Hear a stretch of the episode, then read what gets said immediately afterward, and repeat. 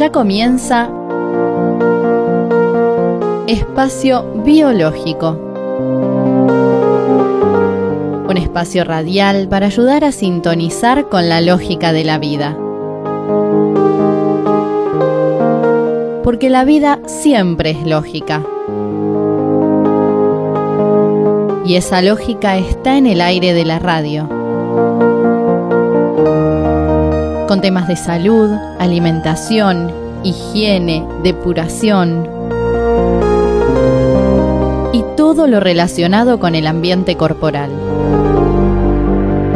Con actualidad, recetas, testimonios, consejos útiles y buena música. Conduce Espacio Biológico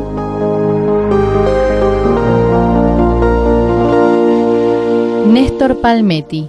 Hola gente linda, hola amigos del alma, gracias por estar ahí acompañando este cuadragésimo cuarto programa de Espacio Biológico.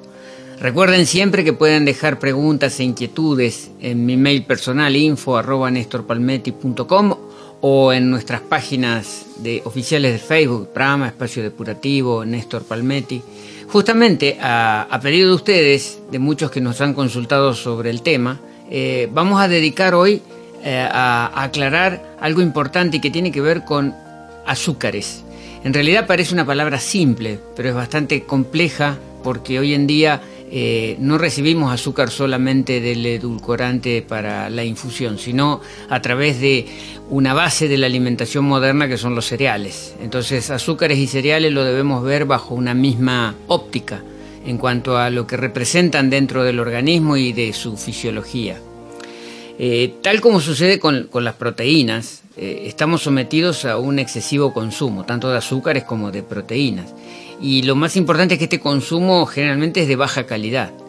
Eh, el enorme consumo de, azúcares refinados, o sea, aquellos que están desprovistos de su fibra, generan gran cantidad de problemas en el organismo por mecanismos interactivos van a crear, entre otras historias, la, famosa resistencia a la insulina que luego se va a convertir en, diabetes. Todo comienza cuando aparece eh, el alto nivel de azúcar en sangre generalmente tras la ingesta de carbohidratos y generalmente carbohidratos refinados, provengan de eh, plantas edulcorantes como la caña de azúcar o la remolacha o de los cereales. Entonces, ¿qué hace el organismo? Dispara la elevación del nivel de insulina circulante. La insulina, que es considerada una especie de hormona madre, ya que fue la, primera en ser sintetizada por los organismos vivos, y es aquella que permitió la supervivencia en antiguas épocas de, de carencias y de excesos alimentarios porque tenía la capacidad de convertir en reserva los excedentes nutricionales, entre ellos por supuesto el azúcar. O sea, cuando consumíamos y teníamos a disposición azúcar, podíamos convertir eh, los excedentes en reserva gracias a esta hormona.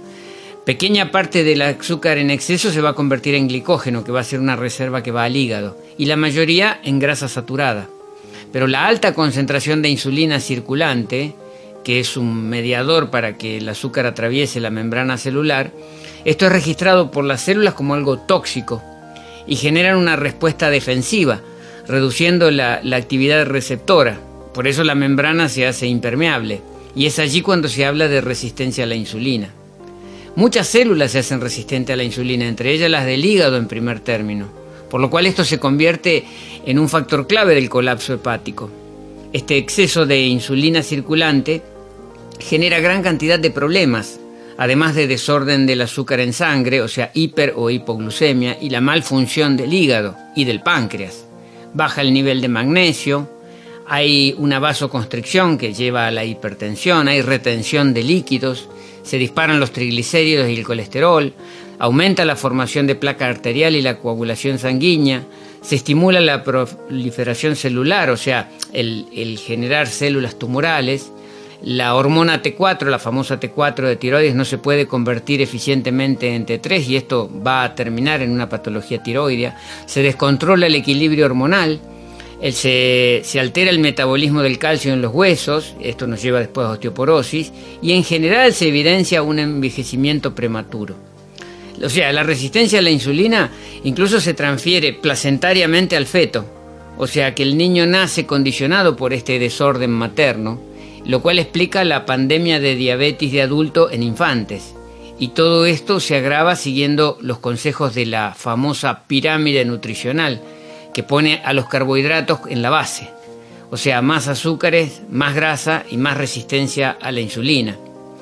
Y ni hablar del efecto contraproducente de los edulcorantes, que disparan aún más el nivel de insulina en sangre. En otro programa nos vamos a dedicar al tema de los edulcorantes. Un par de datos para cuestionar la real necesidad fisiológica de azúcares en la dieta. En primer lugar, la introducción del consumo de azúcar en la dieta humana data del medioevo.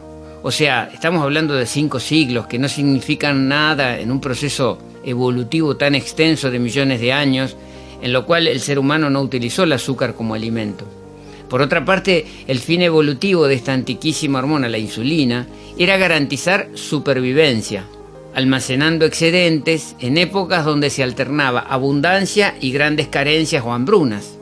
El azúcar es apenas uno de estos nutrientes, y evolutivamente su exceso nunca fue un problema, visto que el cuerpo dispone una única hormona para bajar su nivel, la insulina, y en contrapartida tenemos cantidad y variedad de hormonas para elevar el nivel de azúcar en caso de necesidad.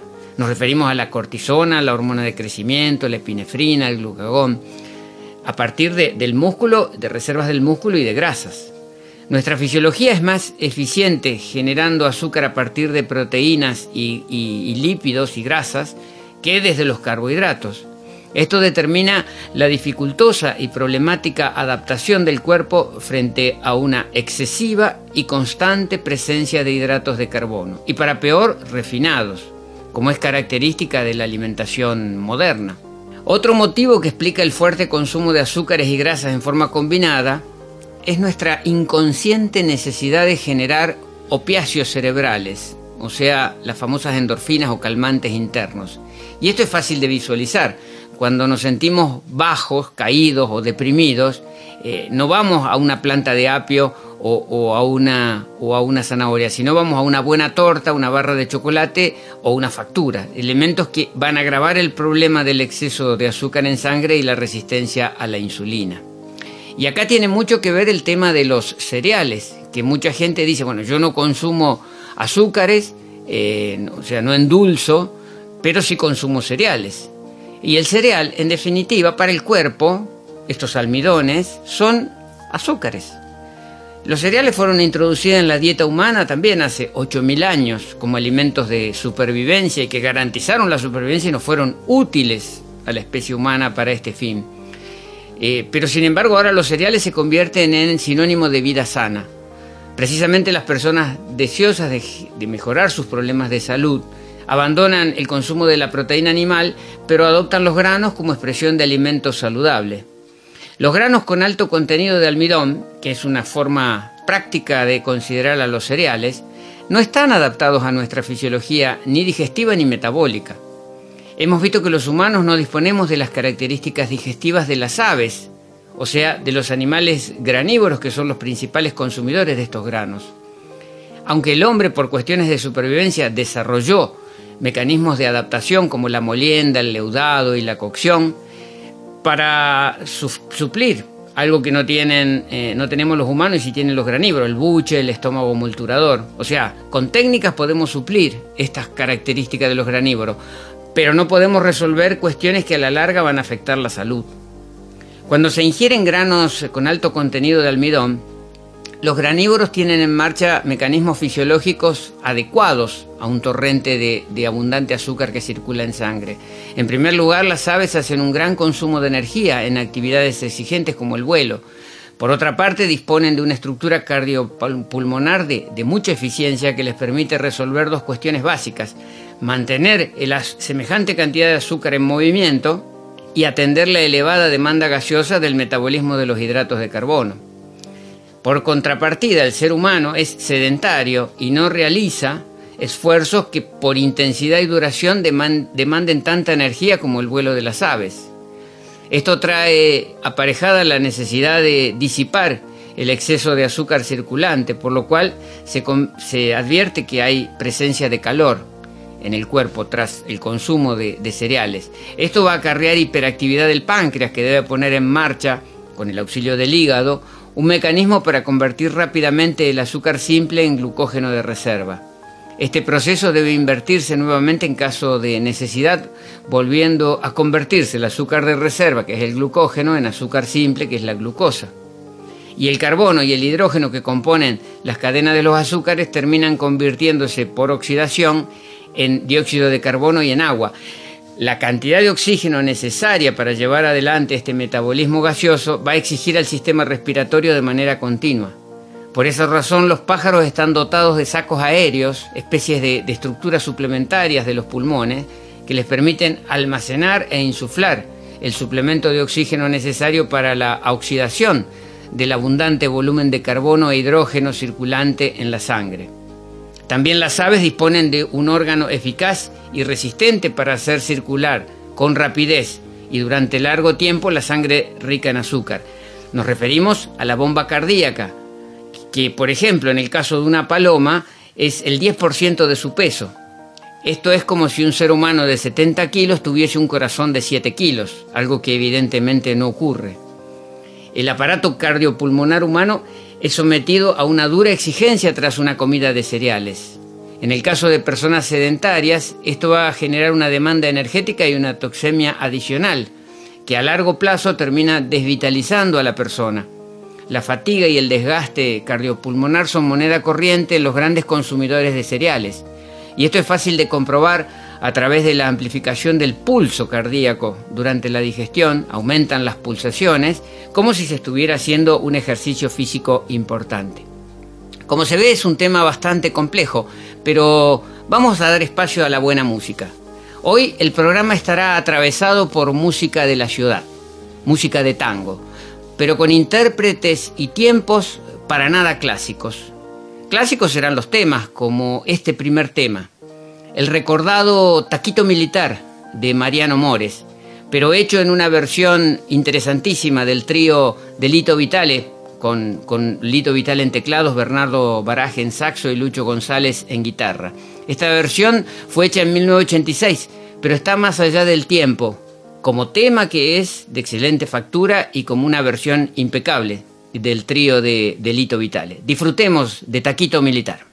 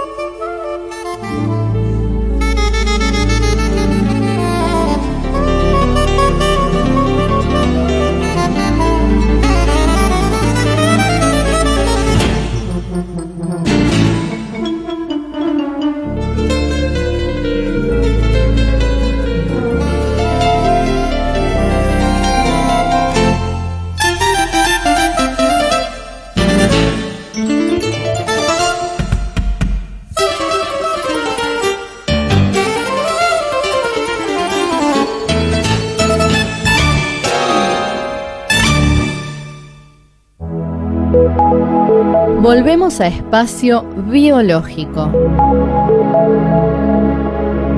Porque la vida siempre es lógica. Y esa lógica está en el aire. Con Néstor Palmetti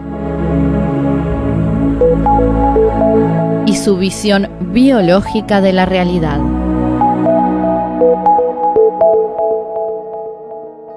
Y seguimos con el controvertido tema de los azúcares, los cereales y el procesamiento.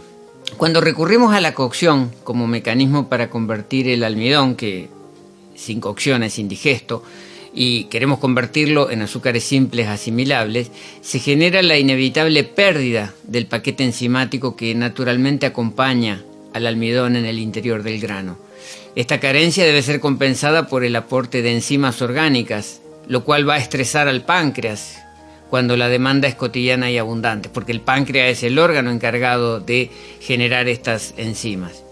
Y al hablar de enzimas vemos el ejemplo de un estudio filipino donde comunidades religiosas exclusivamente alimentadas con arroz cocido mostraban una hipertrofia del páncreas que llegaba hasta el 50% respecto a la población normal. Y el ser humano normal entre comillas, que consumía alimentos eh, mezclados, ya presentaba un páncreas dos o tres veces más grande y pesado que los demás mamíferos, que obviamente en estado natural desconocen la diabetes. Si tenemos que agregar más cuestiones a todo esto y que las hay, es el tema de la reactividad. Eh, todos los cereales y los azúcares en general son procesados con un efecto de de reactividad. ¿Por qué razón? Porque cuando se desmembran todas estas, estas componentes que están en el, en el producto, se genera una falta de amortiguación, una falta de acompañamiento, como por ejemplo es el caso de las fibras, que van a ser un freno a esta, a esta reacción. Y además porque el cuerpo los va a reconocer como una estructura eh, em, enemiga. Y fíjense que eh, hay algo muy claro. Los trabajadores que trabajan, por ejemplo, en Tucumán haciendo la zafra de la caña de azúcar y mastican la caña de azúcar, algo que también se ha estudiado en, Sudáfrica, al mascar la, la, caña de azúcar no hay diabetes, ni hay resistencia a la insulina, ni hay problemas con el páncreas, cosa que sí aparece cuando consumimos el producto ya procesado. El procesamiento de los granos de cereales, primero fue por moda, luego por intereses comerciales, lo cierto es que se masificó rápidamente. Y un dato que ayuda a comprender por qué se hace este procesamiento. Cuando las harinas se elaboran con el grano entero y sin proceso de refinación, o sea que están integrales, deben consumirse en pocos días porque se oxidan los vitales componentes grasos presentes en el germen de la semilla. En cambio, las harinas refinadas pueden ser almacenadas durante meses sin problemas, dado que han sido privadas del germen precisamente para evitar el enranciamiento de su sensible materia grasa, que de todas maneras en este tipo de consumos va a ser dañado porque luego interviene la cocción, que es otro elemento que provoca daños y alteraciones. Pero la ausencia de fibra, principal víctima de la refinación, además de generar estreñimiento, que es algo conocido, provoca otro efecto más grave para la salud y el estrés. Es el incremento de la velocidad con que los azúcares pasan a la sangre. Siendo un tema complejo, podemos sintetizarlo diciendo que la fibra cumple la función de reducir el ritmo de transferencia de los azúcares a la sangre. El término fibra es mucho más amplio que lo que conocemos como el salvado que es una fibra insoluble, y abarca cantidad de compuestos solubles en agua. La famosa fibra soluble que cumple el, benéfico y fisiológico efecto de amortiguar picos de glucosa en sangre, pero también de alimentar a nuestras bacterias intestinales nativas. Y esto es fácil de ver, la, la, diferente reacción del cuerpo frente a un jugo centrifugado, por ejemplo, sin la fibra, un jugo de zanahorias, por ejemplo, y una zanahoria masticada con fibra. Y eso es un ejemplo elocuente. Imaginemos si esto lo podemos apreciar en una diferencia tan simple, lo que sucede en una dieta moderna que está totalmente basada en, azúcares refinados. La abundancia de azúcar en sangre desencadena una serie de reacciones hormonales y glandulares necesarias para su compensación. Estas complejas reacciones, más conocidas a partir del término resistencia a la insulina, del cual ya hablamos, estresan y agotan ciertas glándulas endócrinas como el páncreas, las suprarrenales, creando desórdenes que van a afectar al cuerpo. Van a aparecer inflamaciones, retención de líquido, rigidez y a nivel emocional aparece la ansiedad, la irritabilidad, la hiperactividad, la depresión. Y vamos, vamos a un efecto todavía mucho más importante, pero poco advertido cuando consumimos este tipo de, de, alimentos, los cereales específicamente, y estos no son correctamente procesados. Es el caso de los almidones crudos. Y usted dirá, ¿cómo crudo si yo compro un alimento que fue cocinado? Bueno, lo que pasa es que con el desarrollo de las famosas premezclas de harina, que ya incluyen los leudantes rápidos y los aditivos mejoradores, ya la hidratación casi no existe o es muy fugaz y el leudado lento tampoco se fue a, se fue de la cotidianeidad. Aparece eh, un leudado rápido que es muy práctico, es muy eficiente en términos económicos para los productores, pero es muy perjudicial para la salud. Y a ello se suma la cocción ultra rápida de los hornos eléctricos que manejan elevadas temperaturas. Y todo esto no ocurre solamente en la gran industria, sino también en las pequeñas panaderías, las pizzerías de barrio, con lo cual el problema se masifica espectacularmente, al ser los panificados un producto de altísimo consumo. La deficiente masticación e insalivación y el reducido aporte enzimático, porque no comemos crudo y no comemos fermentos, el desorden de la flora intestinal y la permeabilidad excesiva de la mucosa intestinal van a generar el ambiente para que todo esto se convierta en un problema. Como lo demostrara hace un tiempo ya la Humboldt Universitat de Berlín de Alemania, se pueden encontrar gránulos de almidón en la sangre minutos o media hora después de la ingesta del alimento. Al no ser solubles en sangre, el organismo detecta estas moléculas como sustancias tóxicas. Y esto va a generar microembolias, ahí viene a la memoria el tema de las arañitas que no se suelen explicar, pero que son esas, esas eh, formaciones que son visibles en, en las piernas, muerte neuronal, coagulación, problemas hemorroidales, cálculos, hígado graso, moco, tumores, o sea, una serie de cuestiones que genera esta cuestión de la percepción como se define técnicamente al paso de los almidones al flujo sanguíneo. Justamente el nutricionista estadounidense Wes Peterson realiza un razonamiento que es para reproducir lo textual porque está explicando todo esto que venimos eh, eh, analizando. Dice Peterson, para evitar absorber gránulos intactos de almidón, que son tóxicos para el organismo, el alimento feculento debe cocinarse en agua hasta formar una masa homogénea de consistencia blanda. Sin embargo, la cocción transforma el alimento en una sustancia patológica, artificial y extraña. Desordena su estructura y su patrón energético, destruye su fuerza vital, daña y altera nutrientes, elimina enzimas y vitaminas y crea nuevas sustancias tóxicas. Dado que el cuerpo humano utiliza los almidones a través de un complicado proceso que es solo parcialmente efectivo, Dice Peterson, ¿por qué no considerar la posibilidad de cubrir las necesidades de azúcares consumiendo frutas frescas, que ya contienen azúcares simples y fáciles de digerir? Y dice Peterson, no necesitamos almidones para nada y podemos tener una salud mucho mejor al prescindir de los almidones. Y además, algo importante que afirmamos nosotros, los azúcares anaerobios, o sea, esos, a esos azúcares que fueron procesados y no tienen oxígeno molecular, que es el que está presente, por ejemplo, en las frutas crudas, van a ser el alimento preferido de hongos y parásitos. Y aquí estamos desarrollando todo un desorden interno que va en contra de la normal eh, flora intestinal o del normal microbioma y eh, da, da, caldo de cultivo para las candidiasis, las infecciones fúngicas y las parasitosis. O sea, la pregunta es, para ir concluyendo, ¿por qué nos complicamos la vida? Ya no estamos en la presión evolutiva de nuestros ancestros que tenían que sobrevivir y lo hacían gracias a los cereales. ¿Por qué no usar azúcares simples, como dice Peterson, de asimilación sencilla? Que ingresan al cuerpo acompañados del oxígeno, que ingresan con enzimas, con la estructura iónica intacta, con la fibra soluble adecuada y con elementos sinérgicos como vitaminas, aminoácidos, que no han sido alteradas por procesos de cocción. ¿Y de qué estamos hablando? Bueno, nada más ni nada menos que de fruta fresca y cruda. Algo tan sencillo como eso. Y algo que es, por supuesto, el alimento con el cual evolucionó el alimento fisiológico de los frugívoros que somos. Un poco de simplicidad no viene mal en una época de tanta confusión. volver a las frutas como fuente de azúcares y dejar de lado los almidones. Y además esto es muy sencillo experimentarlo. ¿Por qué no nos tomamos 15 días, dos semanas, donde dejamos de lado en absoluto los cereales y los azúcares? Trabajando con frutas, con pasas, si queremos algo muy dulce y de intensidad, una, fruta pasa, que al perder el agua se concentra más en su sabor dulce, pero dejar de lado a, los cereales, a los almidones, a las papas y a todos estos elementos que nos complican la vida y a ver cómo el cuerpo responde, cómo el cuerpo nos da su, veredicto. Y ahora el momento de, de buena música.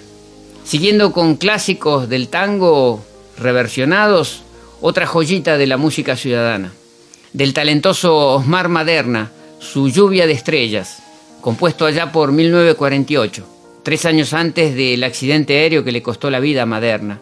Y Maderna fue un pianista de marcada inclinación romántica, a tal punto que lo consideraban el Chopin del tango. De toque sutil, casi etéreo, ligero y sugerente, creó todo un estilo orquestal basado en esto.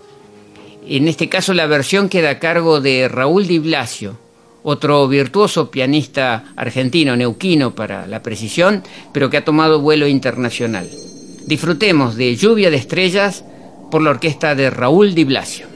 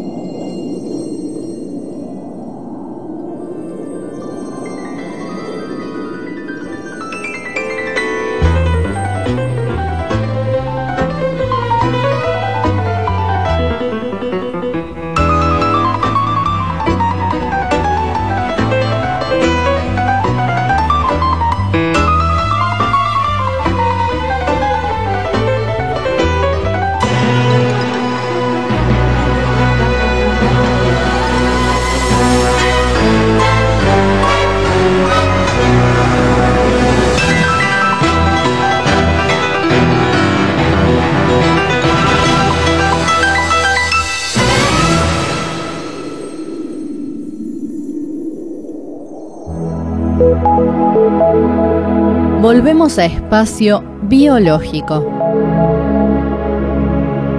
Porque la vida siempre es lógica.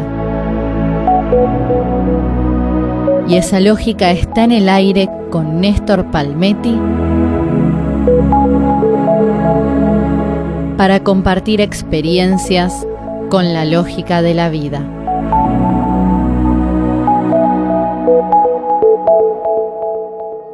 Y ahora es el momento de entrevistas y testimonios sobre el tránsito depurativo, el acompañamiento de este tránsito y las experiencias de quienes transitan, o sea, los verdaderos protagonistas de la historia.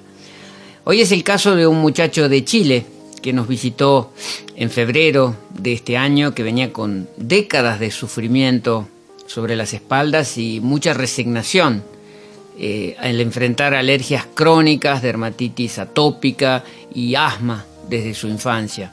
A pesar de infinidad de tratamientos, cremas y corticoides, como él mismo cuenta, tenía reacciones alérgicas incluso frente a algo tan simple como una manzana.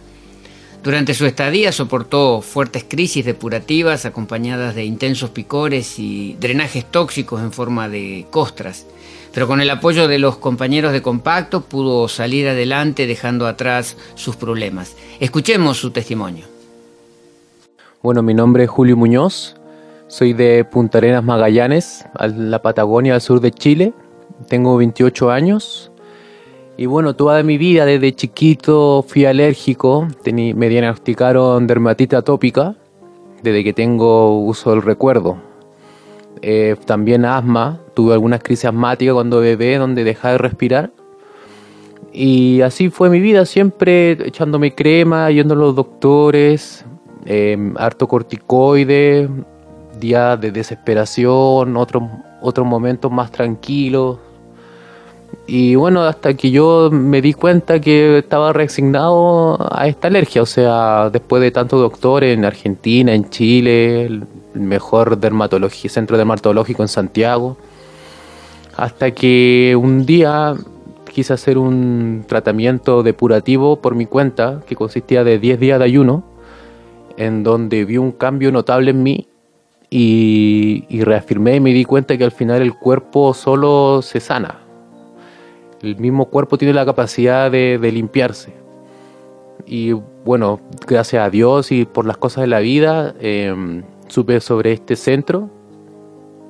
Me pareció atractivo, en realidad no, no quise averiguar mucho porque quería sorprenderme Así que vine para, el centro depurativo en Córdoba, em, sin mucha expectativa, solamente saber de salud, que me reeduquen en realidad.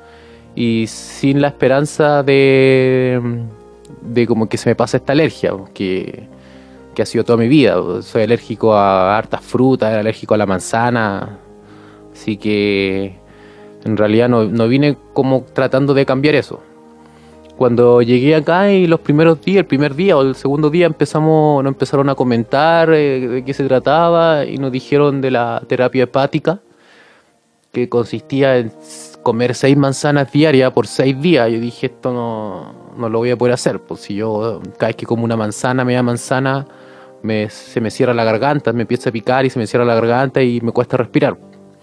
Así que armé me armé de valor y, ya estaba en esta, ya, pues ya era un barco, ya estaba zarpado.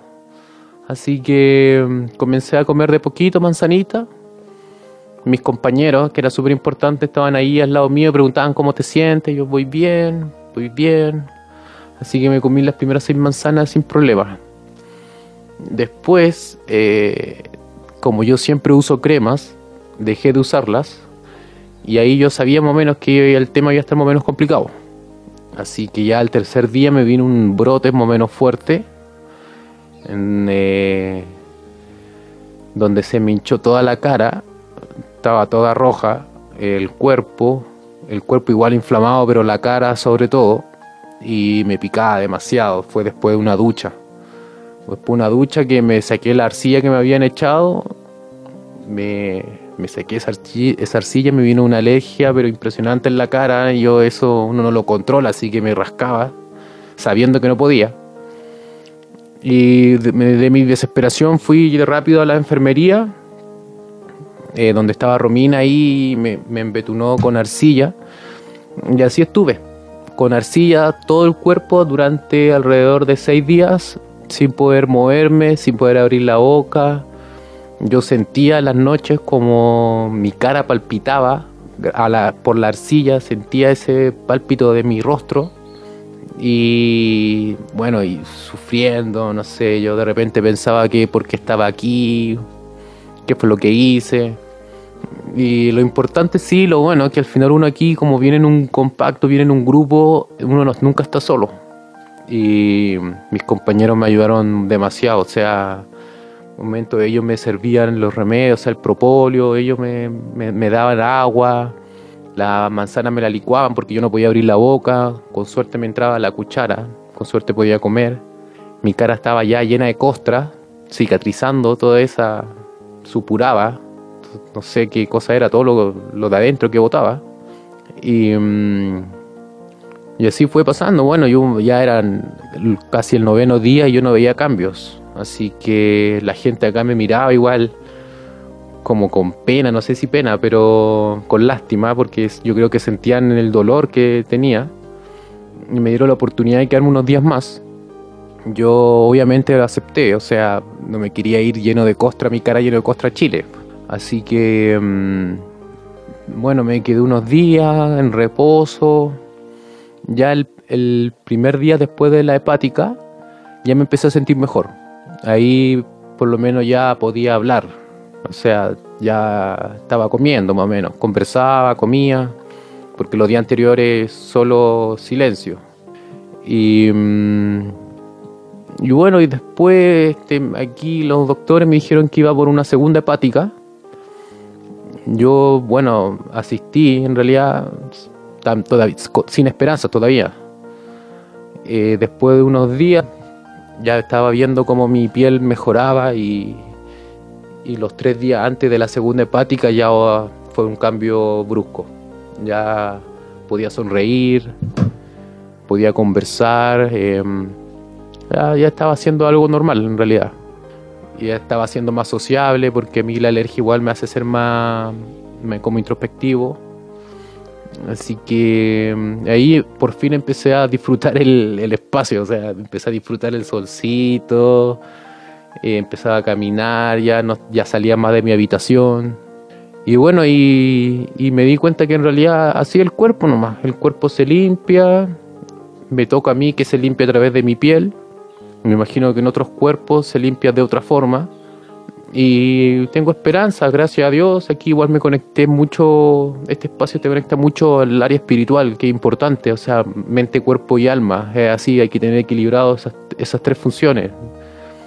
Y claro, cumplí el objetivo que me, me reeducaron. Ya entiendo cómo funciona el cuerpo, entiendo qué hacer. Y ahora sigo el camino más adelante nomás. Y este es el, el primer escalón. Estoy súper bien. La gente aquí me mira y pueden ver mi rostro por fin. Y voy a seguir con los tratamientos. Vamos a ver en, en un año estricto a ver cómo cambia mi cuerpo, cómo evoluciona mi alergia, que al final no es una alergia, y después de este interesante y evolutivo testimonio, el tiempo de buena música.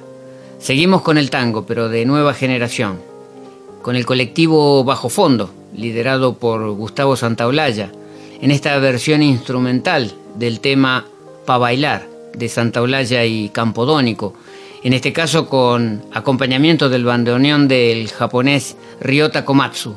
Realmente un tema que estimula el movimiento corporal. Disfrutemos para bailar y bajo fondo.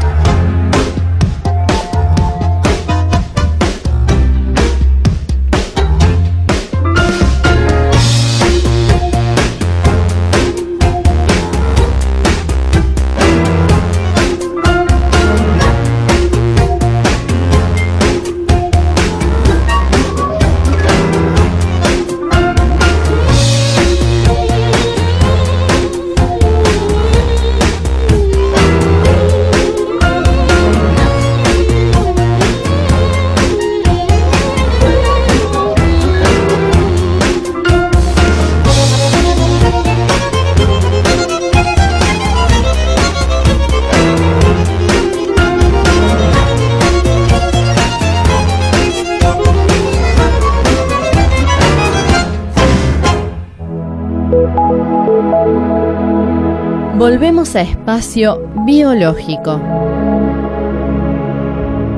Porque la vida siempre es lógica. Y esa lógica está en el aire.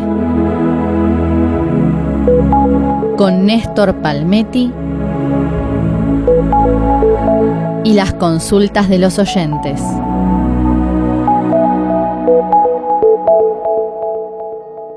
Si bien comenzamos el programa clarificando dudas y planteos que nos hicieron algunos oyentes, este es el momento de responder a esas inquietudes. Eh, inquietudes que ustedes pueden dejar en nuestros sitios que tienen formulario de contacto, tanto Prama Comar, Espacio Depurativo Comar, Proceso Depurativo Comar, o nestorpalmetti.com, o nuestros Facebooks. Eh, vamos a algunas preguntas importantes. Nos dicen, usted habló de que es necesario un litro de flujo biliar por día. ¿Qué pasa con las personas que no tienen vesícula? Bueno, aquí hay que aclarar algo importante. El flujo biliar y la vesícula son dos cosas que eh, no están directamente relacionadas. El hígado va a producir una carga biliar que se estima como, como promedio y como aproximación debe ser de un litro diario. Ahora, eso va por un conducto que llega al intestino y sigue toda una vía metabólica, eh, sirve para muchas cosas, la bilis sirve para eh, inhibir el desarrollo de, huevos y, parásitos, de, patógenos, sirve para la digestión por el aporte en enzimas lipasas y, y proteasas, sirve para alcalinizar el bolo alimentario que sale ácido del, del estómago, tiene un montón de funciones. Ese flujo biliar pasa por ese canal. ¿Qué es la vesícula? La vesícula es básicamente a la mitad de ese, de ese canal, es como un suplemento, como si fuera una perita de goma. Bueno, esa perita de goma se va a ir cargando con el paso del fluido y está lista para disparar eh, una, una, carga o, un drenaje de, un volumen importante de bilis en el momento en que la digestión lo requiera. Por ejemplo, si comemos, no sé, eh, como normalmente la gente se come un choripán, en ese momento se necesita que esa perita se contraiga y genere ese plus acumulado de bilis para favorecer la digestión de ese alimento súper complejo que va a exigir de estos jugos digestivos. Ahora, las personas que han sido operadas y que le han sacado la vesícula, lo que no tienen más es la perita. Pero el conducto sigue estando y ese conducto mm, va a, a dirigirse, como siempre lo hizo, hacia los intestinos. O sea que el no tener vesícula no implica que tengamos que resolver el problema de, fondo, que es el colapso del hígado, las piedras que traban los conductos biliares del hígado y que impiden que ese litro diario de, bilis nos llegue a los intestinos. El que no tenga vesícula obviamente va a recibir un efecto de goteo permanente como si fuera una canilla abierta. El que tiene la vesícula va a poderlo dosificar en función a las necesidades metabólicas de su alimento. Lo que nosotros decimos es, que a partir de eh, adoptar una alimentación fisiológica basada en alimentos crudos y fermentados, el hecho de no contar con la vesícula no es un gran problema porque es una alimentación que no exige eh, gran cantidad y gran demanda de estos jugos digestivos. O sea que es mucho más fácil la vida para una persona en alimentación fisiológica que ha sido mutilado y, ha sido privado de su vesícula. Otra consulta que nos llega. Usted dijo que estamos en obra. ¿A qué se refiere a que el cambio tiene que ser paulatino? Bueno, esto es una afirmación que hacemos generalmente cuando nos referimos a la forma de transitar los seis andariveles que proponemos con el proceso depurativo. Porque, ¿qué quiere decir? Estamos en un proceso permanente de cambios y de adaptaciones. El organismo humano tiene una inmensa capacidad de adaptarse a condiciones que cambian como nuestras condiciones ambientales cambian y nosotros también cambiamos con el paso de, este tránsito, es evidente que el cuerpo hace esfuerzos para, adaptarse. Pero ¿qué pasa? Al tomar conciencia de nuestra realidad, lo que debemos instrumentar con la mayor velocidad posible son los cambios en este contexto fisiológico para dar condiciones eh, que hagan más eficiente la función de nuestro cuerpo. Esto quiere decir que si hay personas que quieren empezar de, a poco, lo pueden hacer, pero hay que tener cuidado que ese poco incluya lo básico, que es abrir los canales de eliminación, los canales emuntorios. Porque si yo simplemente empiezo con un cambio de, por ejemplo, tomar jugos verdes, alimentarme de frutas y de vegetales crudos, lo que voy a hacer es poner en marcha una gran cantidad de desechos que no van a tener por dónde ser drenados. Entonces puedo ir paulatinamente, pero un paulatino que haga que el inicio pase por eh, los emuntorios, o sea, los órganos de eliminación, que son los que deben estar eh, en capacidad de poder conducir todo este drenaje al exterior y no nos olvidemos de los riñones, de la piel, de la sangre y de la linfa. Luego otro oyente dice, si el tema depurativo es un todo y no se lo puede considerar en forma individual, ¿por dónde hay que comenzar a transitarlo? Bueno, esto viene respondido por lo que decíamos antes. Lo que marca el comienzo de un trabajo depurativo consciente es trabajar los órganos de excreción y básicamente por la problemática que vemos a cotidiano con, la gente que, llega aquí al espacio depurativo, hay una cuestión de bloqueos eh, en la función intestinal, en la función hepática, en la función renal y en los fluidos, o sea, la sangre y la linfa. Ahí es donde vemos la congestión y donde vemos el colapso. Y son las primeras áreas sobre las cuales trabajar. Luego, despacio, ir incorporándole todo lo contextual como por ejemplo el tema del desparasitado, el tema de una alimentación viva, eh, fisiológica y fermentativa, pero siempre, siempre comenzar a partir de los órganos emuntorios que son los que van a hacer que nuestro proceso depurativo y nuestro tránsito depurativo no sea tan eh, eh, generador de situaciones incómodas o de colapso o de crisis depurativas, porque si no tenemos preparado las vías de salida, vamos a sufrir esas consecuencias y nos vamos a sentir incómodos. Y en muchos casos puede darse la situación de que la persona diga, bueno, si con este cambio no, no, veo, no veo más que crisis depurativa, vuelvo a lo anterior. Y para nada, lo que hay que hacer es introducirse en el cambio, saber que hay que soportar crisis que son benéficas porque son las que nos devuelven normalidad y son las que tenemos que acompañar con un estado de conciencia y con un estado de estamos rectificando errores del pasado, estamos regenerando y reconstituyendo nuestro cuerpo para encontrarnos al cabo de un tiempo con una eficiencia completamente desconocida para nuestra normalidad pero que es la, verdadera normalidad de salud y de, eficiencia funcional que nos merecemos para una vida mejor. Y con esto eh, vamos concluyendo el programa de hoy. Ya en una semana volveremos con, más actualidad, más eh, sugerencias, más testimonios, más consejos útiles y pueden visitar eh, mi sitio personal, nestorpalmetti.com. Allí irán encontrando más testimonios que estamos subiendo al sitio, anteriores programas de este ciclo, y siempre el objetivo es promover más calidad de vida, más empoderamiento y más expansión de la conciencia. Un abrazo de luz para todos ustedes, amigos del alma. Miércoles próximo volveremos con más espacio biológico. Un espacio radial para ayudar a sintonizar con la lógica de la vida. Porque la vida siempre es lógica. Y esa lógica está en el aire de la radio. Con más temas de salud, alimentación, higiene, depuración con actualidad, recetas, testimonios, consejos útiles y buena música. Y todo lo relacionado con el ambiente corporal.